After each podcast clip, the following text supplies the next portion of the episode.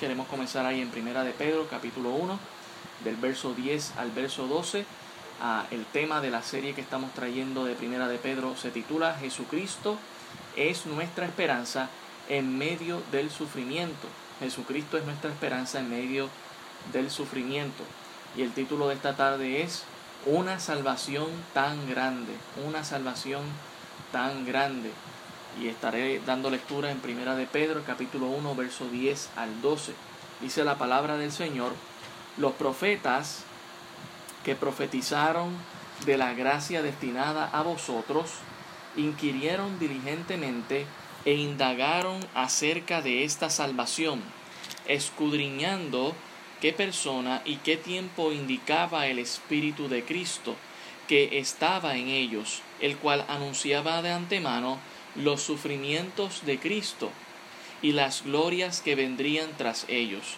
A estos se les reveló que no para sí mismos, sino para nosotros, administraban las cosas que ahora os son anunciadas por los que os han predicado el Evangelio por el Espíritu Santo enviado del cielo, cosas en las cuales anhela mirar los ángeles. Que el Señor bendiga su palabra. Vamos a tomar un tiempo para orar y comenzar en esta tarde. Señor, gracias te damos porque tú nos das la oportunidad de, predicar tu palabra ah, ya en esta mañana de manera presencial a nuestros hermanos que, que pudieron presentarse en el templo y ahora en la tarde seguimos, Señor, haciéndolo de esta manera, anhelando en el futuro poderlo hacer también desde, desde tu templo, Señor para invocar tu nombre y predicar tu palabra. Pido, Señor, que en esta noche tu palabra pueda ser de bendición a nuestros hermanos, Señor, y que a tu palabra cale hondo en sus corazones y podamos apreciar la salvación tan grande que tenemos en Cristo Jesús. Gracias te damos por todo en el nombre de Jesús. Amén. Dios les bendiga a todos los que se están conectando. A Pedro, ¿verdad? Le está escribiendo a creyentes que estaban sufriendo por su fe. Ah, recordemos, ¿verdad? Según la historia, ah, en los días que el apóstol Pedro está escribiendo esta carta, ah, eh, el emperador romano eh, Nerón había quemado todo Roma y su chivo expiatorio eran los cristianos, a los cuales acusó falsamente de que ellos habían quemado a eh, Roma, cuando él mismo era quien lo había hecho para poder levantar ¿verdad? Sus, sus construcciones que quería erigir en su nombre. Ah, y Pedro le está escribiendo a este grupo de creyentes que está sufriendo la persecución porque claro, los romanos, muchos de ellos se creyeron lo que el emperador dijo y empezaron a perseguir a los cristianos.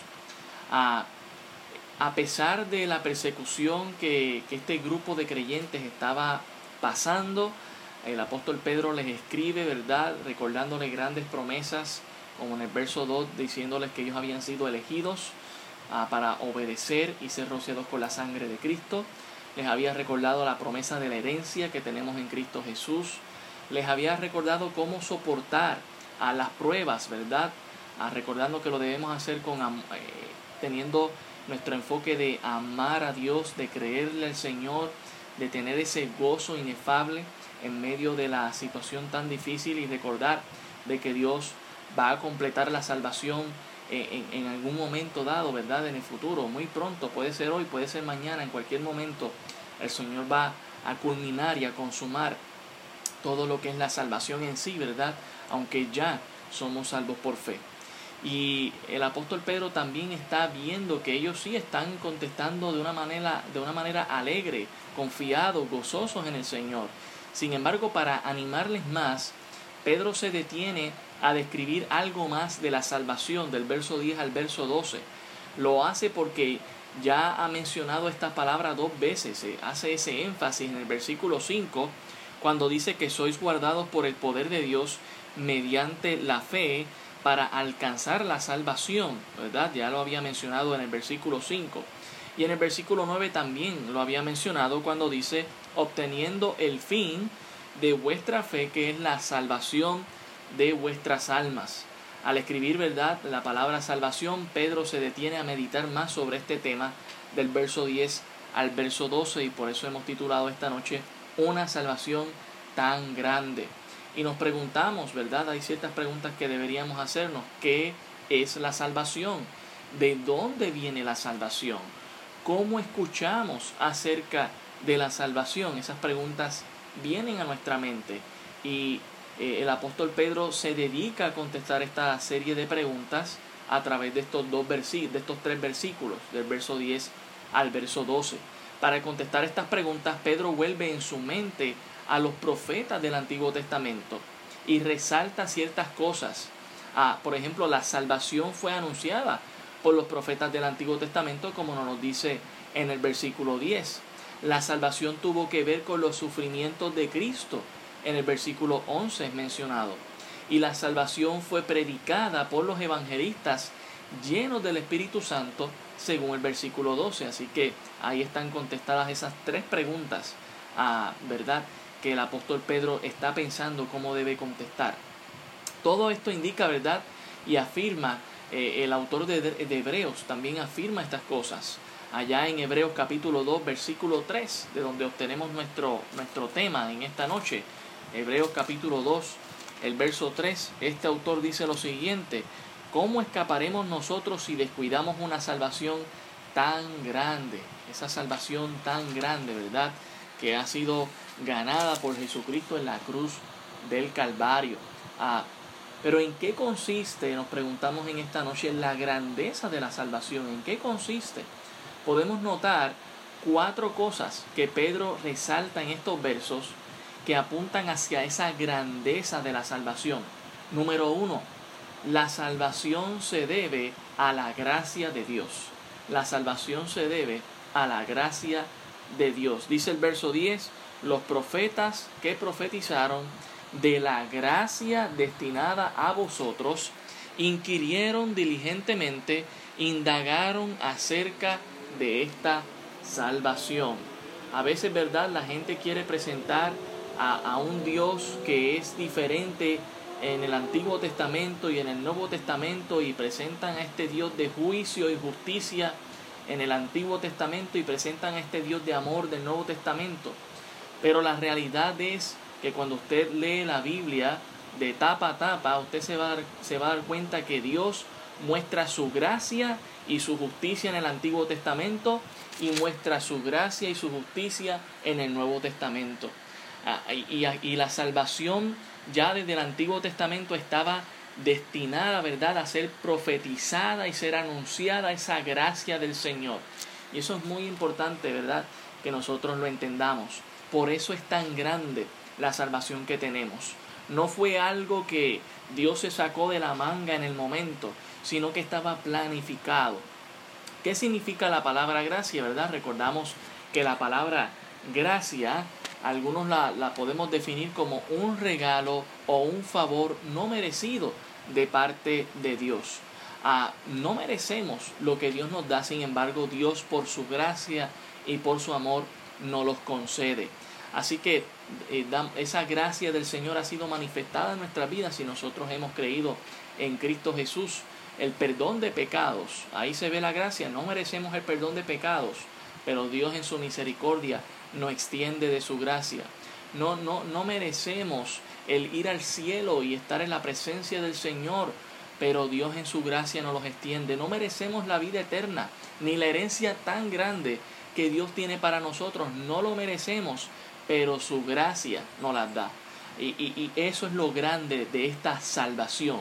Por eso la salvación de Dios es tan grande, en primer lugar, por su gracia. Suponiendo que una persona quien había ofendido seriamente se acercara a usted y le diera un regalo, eso es una muestra de gracia. Y la realidad es que eh, eh, así es como la gracia de Dios se manifiesta en nuestras vidas.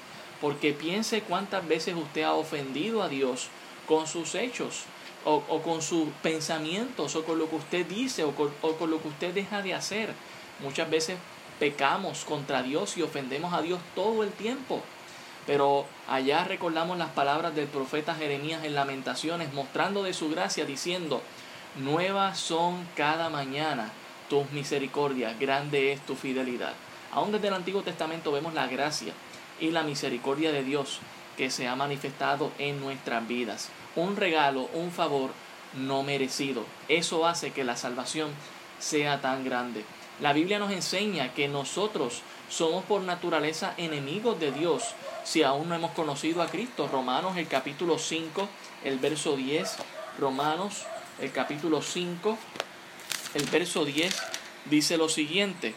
Porque si siendo enemigos fuimos reconciliados con Dios por la muerte de su Hijo, mucho más estando reconciliados seremos salvos por su vida. Nosotros éramos enemigos de Dios, ¿verdad? Hablo a los que hemos conocido a Cristo como Salvador de, de, nuestra vida. Pero si usted no ha conocido a Cristo, según la palabra del Señor, usted se constituye enemigo de Dios.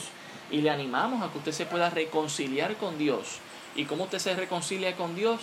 Creyendo en el sacrificio vicario, sustitutivo del Señor Jesucristo, que Cristo murió en su lugar, ¿verdad? Creyendo eso es parte de esa reconciliación, a ese arrepentimiento que debe haber de nuestra vida pasada para que seamos renacidos en una nueva vida. A la Biblia nos enseña eso y nos muestra de su gracia, haciéndonos y reconciliándonos ahora, haciéndonos su pueblo. La Biblia afirma que no hay salvación para los demonios. Podemos pensar, ¿verdad?, en los demonios allá en Hebreos el capítulo 2, el versículo 16 nos dice lo siguiente, Hebreos el capítulo 2, el verso 16 dice, porque ciertamente no socorrió a los ángeles, aquí hablando a los ángeles caídos de Génesis capítulo 6, a esos demonios que se rebelaron contra Dios, sino que socorrió a la descendencia de Abraham. ¿Verdad? Y, podríamos pensar, ah, pues solamente está hablando de Abraham y su descendencia. Bueno, recordemos las promesas que Dios le hizo a Abraham en el Antiguo Testamento. En ti serán benditas todas las naciones de la tierra. Así que esas promesas recaen sobre nosotros también. Ahí vemos la gracia de Dios. Y fíjese que Dios no, no mostró su gracia para con los demonios, pero sí lo ha hecho para con nosotros, que hemos estado enemistados con Dios por mucho tiempo. Dios ha decidido salvar a los seres humanos que han pecado exactamente de la misma manera que los demonios. ¿Por qué nos va a salvar a nosotros y no a los ángeles caídos? La explicación es por su gracia. Dios en su gracia ha decidido salvarnos a nosotros. Y Dios está siendo justo castigando a, los demonios, ¿verdad? Porque estuvieron físicamente con Dios, presencialmente con Dios y le desobedecieron. Nos, usted y yo pues no hemos estado de esa misma manera ah, y entendemos que Dios ha, ha querido mostrar de su gracia para con nosotros. podemos ver otro pasaje en, Juan el capítulo 1, el verso 17. Juan el capítulo 1, el verso 17, la palabra del Señor dice, pues la ley por medio de Moisés fue dada, pero la gracia y la verdad vinieron por medio de Jesucristo. Jesucristo, ¿verdad? Mostrándonos de esa gracia. En Tito 2.11, Tito 2.11, hablando de una salvación tan gracia, gracia en primer lugar viendo a, ¿verdad? esa salvación tan grande debido a la gracia del Señor. Tito 2.11 dice la palabra del Señor, porque la gracia de Dios se ha manifestado para salvación a todos los hombres. Y fíjese esa gracia del Señor, ¿verdad? Que se extiende a toda la humanidad, ¿verdad? Cuando dice aquí hombres, también está incluyendo a las damas, a las mujeres, está hablando de toda la humanidad. Esa salvación ha sido extendida para todos. Hechos el capítulo 20, el versículo 24. Hechos 20, 24, la palabra del Señor dice lo siguiente, en Hechos 20, 24.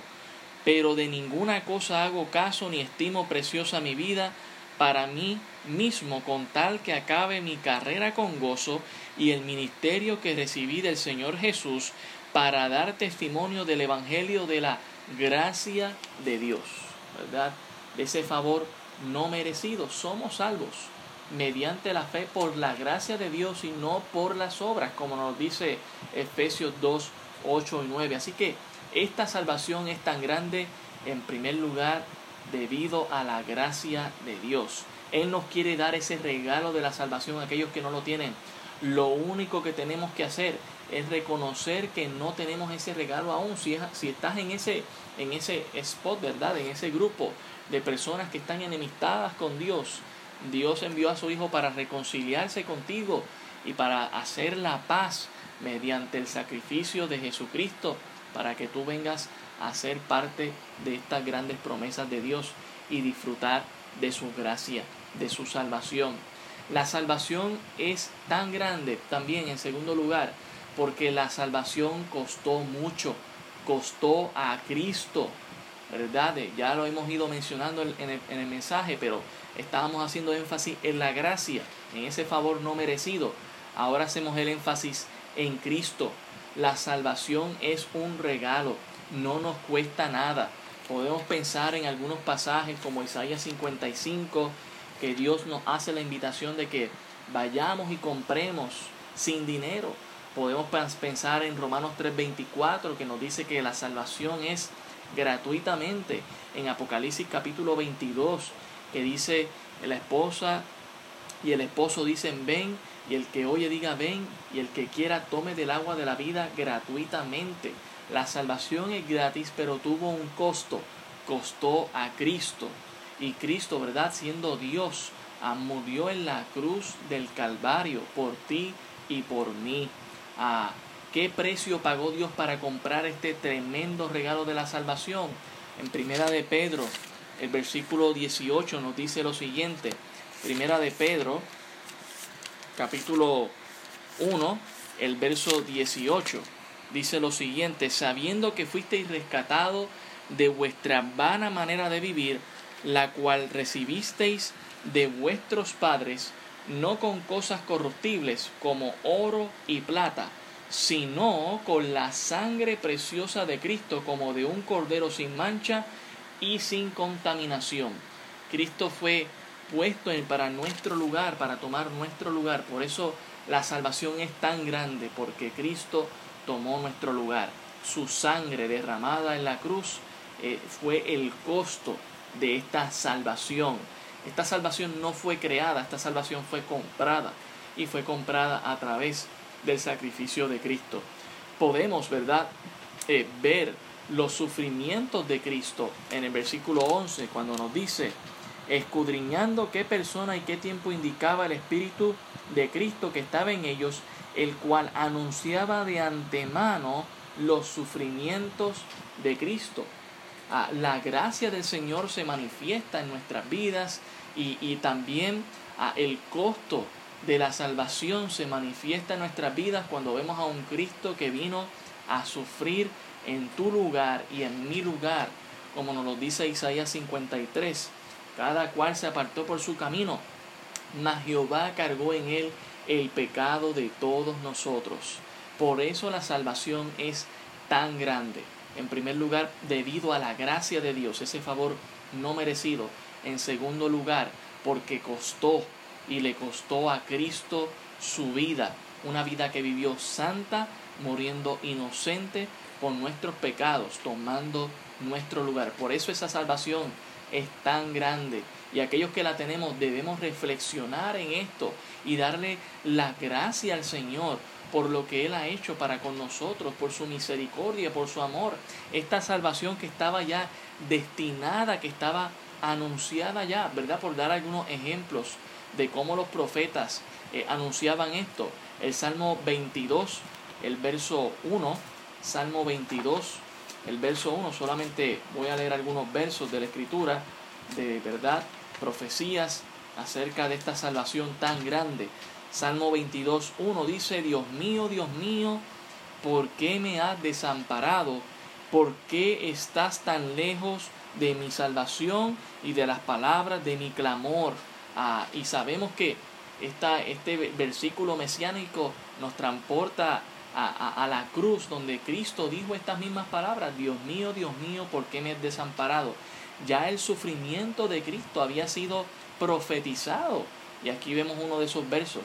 También el verso 7 y 8 de este pasaje dice, todos los que me ven me escarnecen, estiran la boca, menean la cabeza diciendo, se encomendó a Jehová, líbrele él, sálvele, puesto que en él se complacía. Y podemos ver, ¿verdad? Otra vez transportarnos al momento en que Cristo estuvo en la cruz y ver cómo eh, eh, la gente pasaba eh, cerca de la cruz y meneaba su cabeza en forma, ¿verdad?, de, de, de, burla y también diciéndole palabras al Señor hirientes, diciéndole, tú no confiabas en Dios, pues que Dios sea quien te libre, ¿verdad? Tú, tú no decías que Dios es tu Padre, que Dios te, te va a salvar, pues hazlo ahora, ¿verdad? Vemos, ¿verdad?, que ya esto estaba profetizado. También el verso 14 y el verso 18 de este mismo pasaje, en el Salmo 22, he sido derramado como aguas y todos mis huesos se descoyuntaron mi corazón fue como cera derritiéndose en medio de mis entrañas. Como un tiesto se secó mi vigor y mi lengua se pegó a mi paladar y me has puesto en el polvo de la muerte. Porque perros me han rodeado, me han cercado cuadrillas de malignos, horadaron mis manos y mis pies. Y eso fue lo que pasó, ¿verdad? Cuando le clavaron en la cruz del Calvario, le hicieron huecos en sus manos y en sus pies. Repartieron entre sí mis vestidos y sobre mi ropa echaron suertes. Vemos, ¿verdad?, que también todo este sufrimiento estaba ya eh, eh, profetizado eh, por los profetas del Antiguo Testamento. También en Isaías 53, del verso 3 al 8. Ya habíamos mencionado algunos versos de ese pasaje, pero en Isaías, específicamente el capítulo 53, del verso 3 al 8, dice la palabra del Señor despreciado y desechado entre los hombres, varón de dolores, experimentado en quebranto, que como, como que escondimos de él el rostro y fue menospreciado y no lo estimamos. Ciertamente llevó en nuestras enfermedades y sufrió nuestros dolores, y nosotros le tuvimos por azotado, por herido de Dios y abatido. Mas él herido fue por nuestras rebeliones, molido por nuestros pecados. El castigo de nuestra paz fue sobre él y por su llaga fuimos nosotros curados.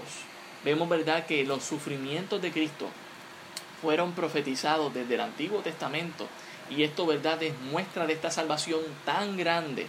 Primero, debido a su gracia y en segundo lugar, viendo el costo del sacrificio de Jesús ah, por nuestra, en nuestro lugar. A veces decimos o pensamos o sentimos que nos cuesta mucho seguir a Cristo, algunos dicen que la vida cristiana es muy difícil, pero comparemos nuestros sufrimientos con los de Cristo, que tomó en nuestro lugar. No hay comparación. Y si Él sufrió tanto por nosotros, por salvarnos, lo menos que podemos hacer es aceptar cualquier sufrimiento que venga en la vida cristiana con un espíritu humilde y de agradecimiento al Señor por lo que Él hizo ya por nosotros. Así que la próxima vez que nos toque sufrir algo, por la causa de Cristo, vayamos a la cruz, transportémonos allá eh, y pensemos en todo lo que, lo que costó, costó Cristo en la cruz del Calvario, tomando nuestro lugar. Y eso se debe, esa, esa, esa perspectiva debe cambiar nuestra vida de, de pensar acerca del sufrimiento y verlo, ¿verdad?, como una bendición. Es difícil verlo de esa manera, pero Dios nos dice, hazlo, anímate. porque Pedro le está escribiendo aquí a, congregaciones, a iglesias que estaban siendo perseguidas a causa de, del emperador romano, ¿verdad? Que eh, falsamente acusó a los cristianos de que ellos habían quemado Roma. Y, no solamente ellos estaban sufriendo esa persecución, sino también de ellos mismos habiendo abandonado la creencia religiosa de, de sus dioses antiguos. Porque pensemos en todos estos gentiles. Muchos de ellos eran religiosos. La gente siempre ha sido religiosa. Y, en aquellos momentos más todavía. Y ellos tenían sus dioses. Y estos gentiles renunciaron a esos dioses. Y renunciar a un dios en aquellos tiempos a, y, y aceptar a otro e, eras tomado como un blasfemo, ¿verdad? Y tu familia te echaba a un lado, aún te perseguía para llevarte a las autoridades. Eh, designada, ¿verdad? Así que vemos que este grupo de creyentes está sufriendo y el apóstol, el apóstol Pedro les recuerda, pero Cristo también sufrió. Tú estás padeciendo de, de igual manera que Cristo sufrió. Es más, Cristo sufrió más por ti. Y, y, aún tú no has sufrido como Cristo. Y yo creo que muchos de nosotros jamás en la vida sufriremos como Cristo sufrió. Ah, quizás no hemos ni tan, ni tan siquiera derramado una, una gota de sangre ah, por la causa de Cristo pero Cristo la derramó toda para nosotros. Y ahí vemos su gracia y vemos su amor. Por eso esta salvación es tan grande y debemos darle el, el, el valor debido. Acompáñenme nuevamente a Primera de Pedro, el capítulo 1, el verso 12, eh, para hablar de este tercer punto. La salvación fue anunciada por predicadores inspirados. La salvación fue anunciada por predicadores inspirados y por eso la salvación es tan grande. Dice Primera de Pedro capítulo 1 verso 12.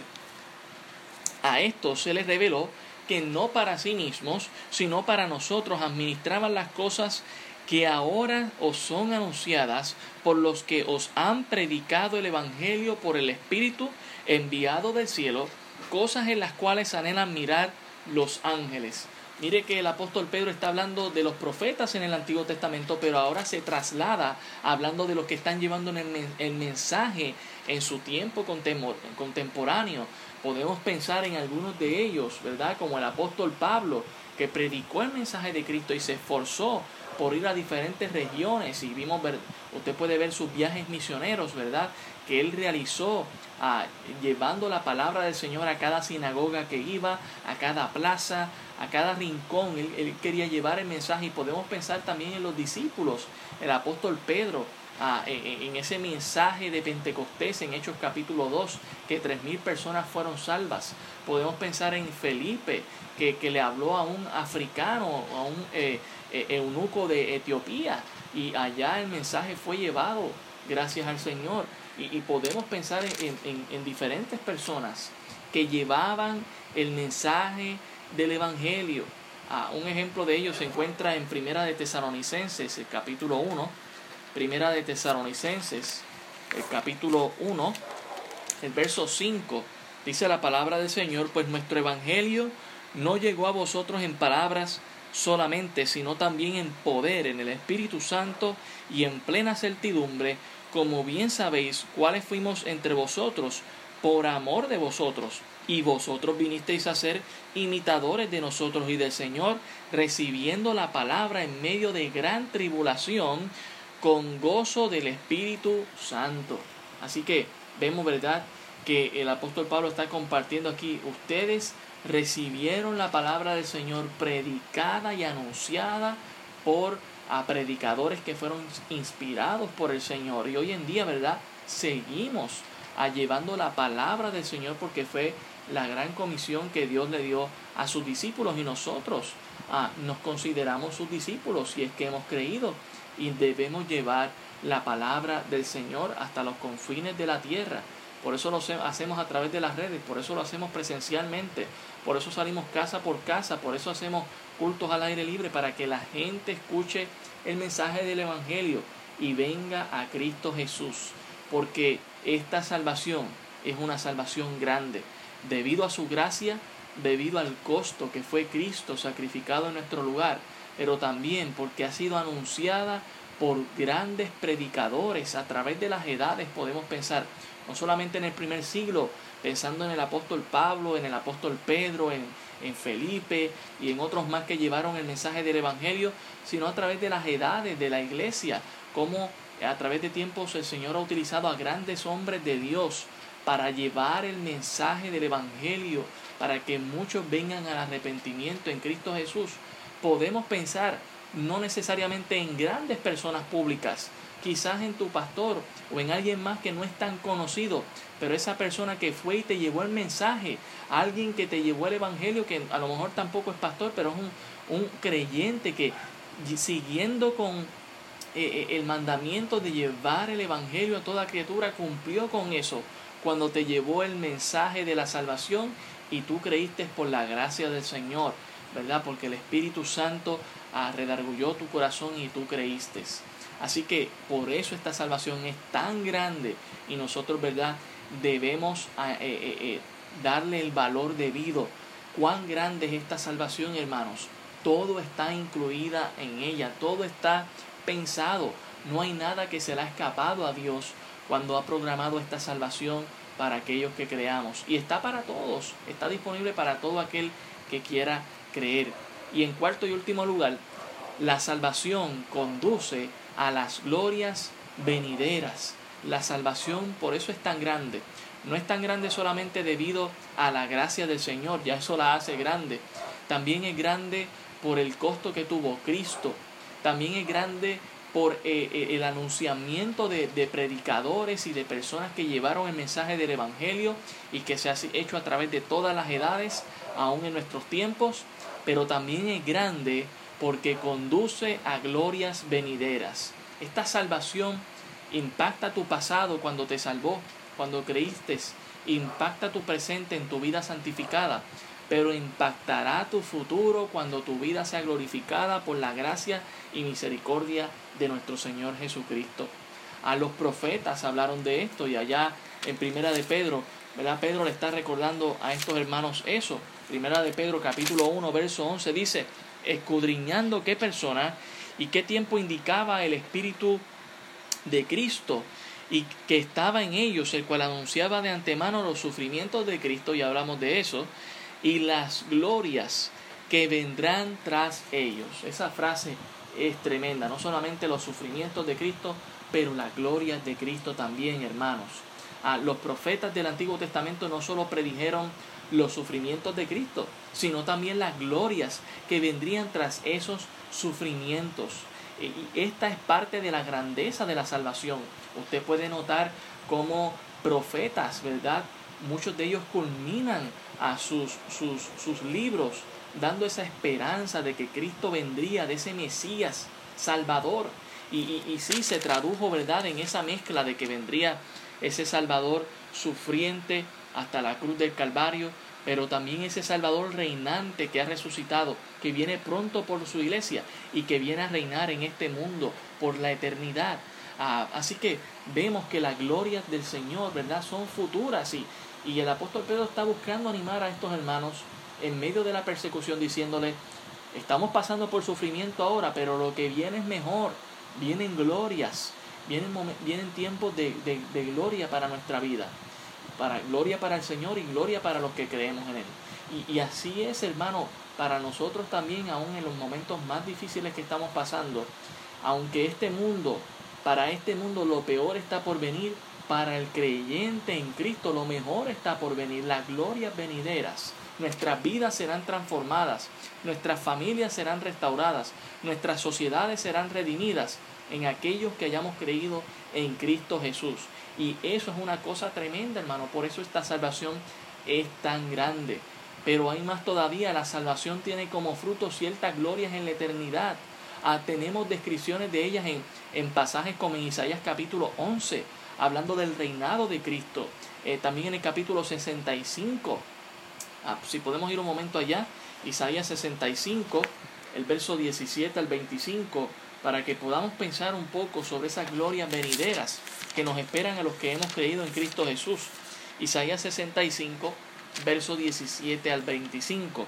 Dice la palabra del Señor, porque he aquí yo crearé nuevos cielos y nueva tierra, y de lo primero no habrá memoria, ni más vendrá el pensamiento mas os gozaréis y os alegraréis para siempre en las cosas que yo he creado, porque aquí yo traigo a Jerusalén alegría y, y, a su pueblo gozo. Y me alegraré con Jerusalén y me gozaré con mi pueblo y nunca más se oirán en ella voz de lloro ni voz de clamor. No habrá allí más niño que muera de pocos días, ni viejo que sus días no cumpla porque el niño morirá de cien años y el pecador de cien años será maldito.